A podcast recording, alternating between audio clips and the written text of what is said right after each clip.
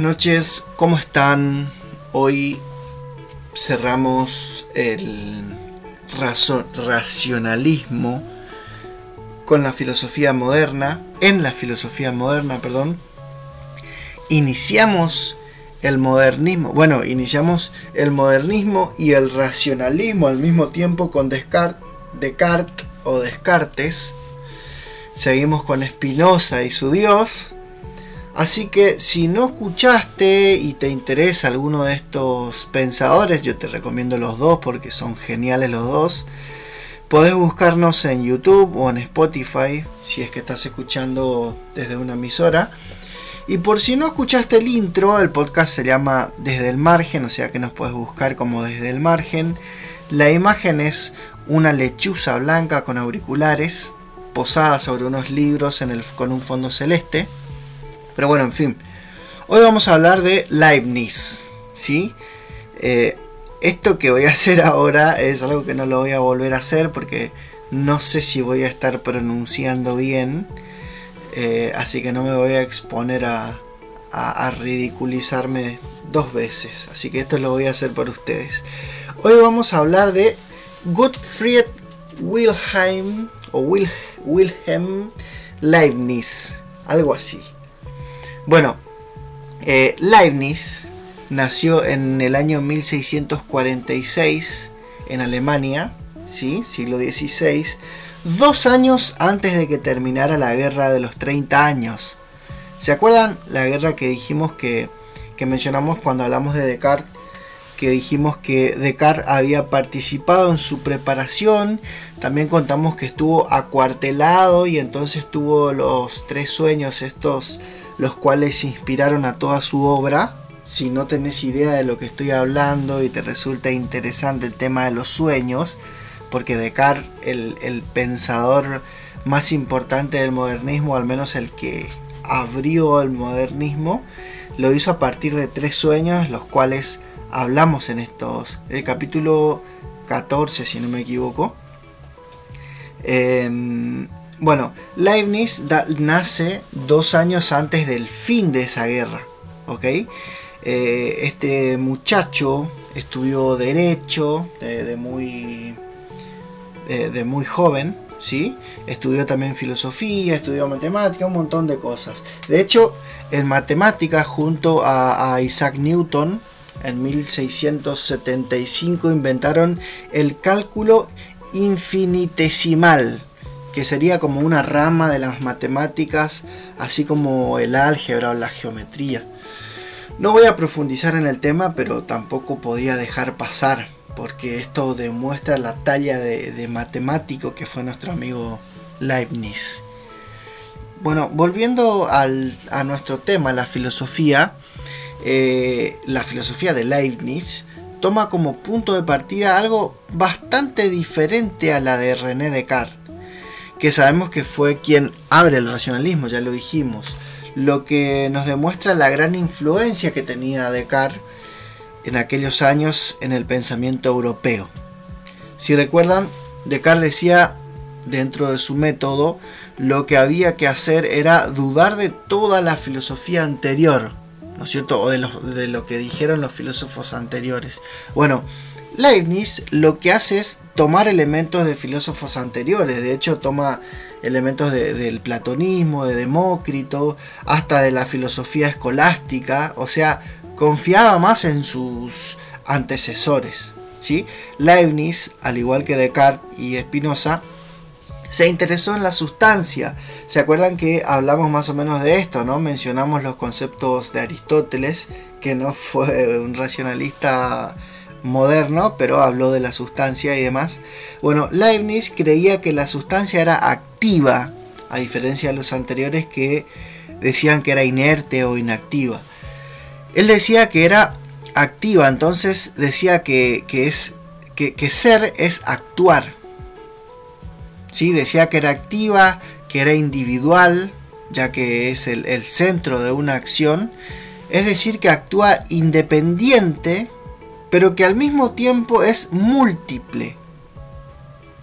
porque las acciones son varias o diferentes. Entonces es individual y al mismo tiempo múltiple. Individual porque es el principio y múltiple porque va variando en el camino, ¿ok?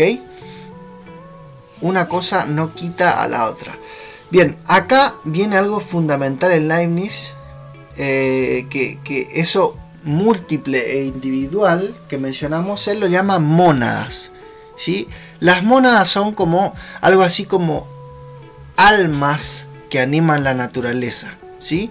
Las mónadas son como son indivisibles, son indestructibles, eh, casi como un átomo.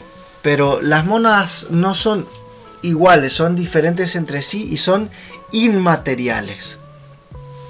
Dijimos que las mónadas son como almas, entonces según Leibniz, todos los seres están construidos por mónadas. A ver, imaginen un ser, un animal, un perro, ponele.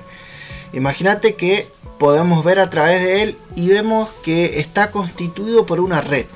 En cada unión de esa red hay nudos, ¿no es cierto? Esos nudos serían las mónadas son múltiples, pero están relacionadas entre sí. Acá seguimos encontrando parecidos con los átomos y podemos ir viendo la presencia de Demócrito por acá, ¿no es cierto?, en, en el pensamiento de Leibniz.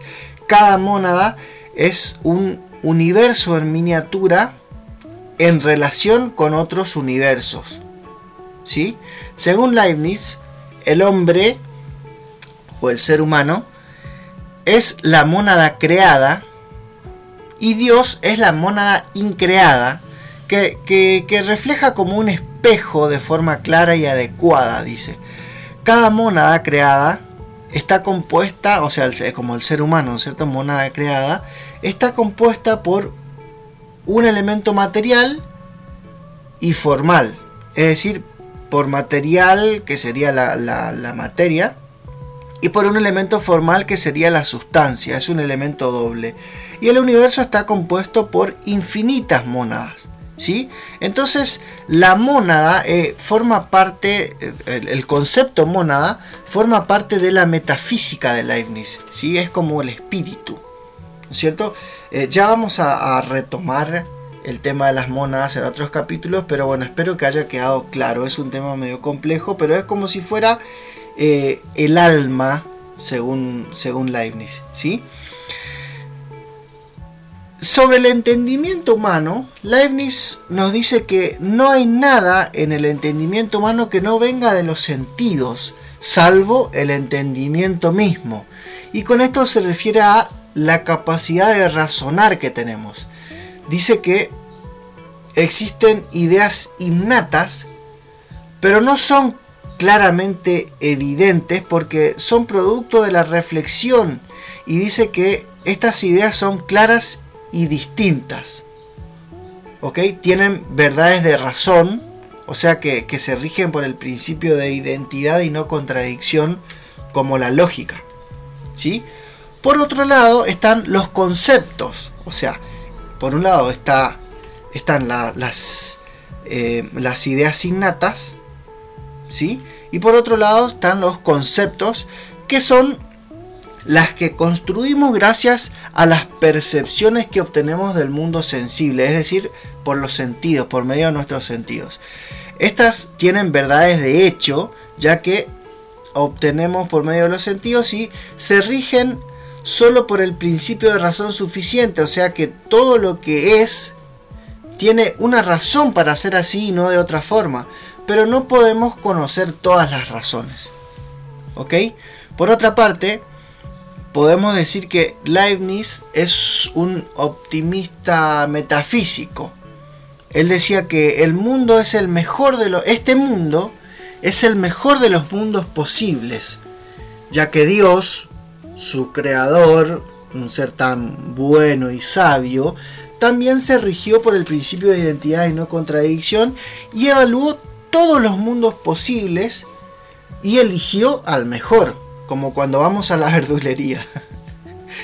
Eh, eso porque este mundo se rige también por el principio de composibilidad, o sea que cada cosa puede existir a la vez que otras cosas. Entonces este mundo es el mundo con un mínimo de mal posible. ¿Ok?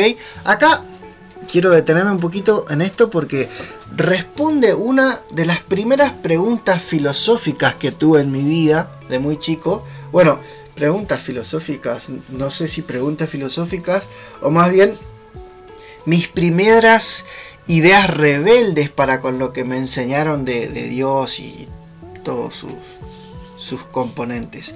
Yo decía, esto es lo que yo Gonzalo decía, si Dios es tan bueno y perfecto, ¿por qué hay mal en el mundo? ¿O por qué si, si, somos creados a su imagen y semejanza, no somos perfectos y buenos como se supone que es Él?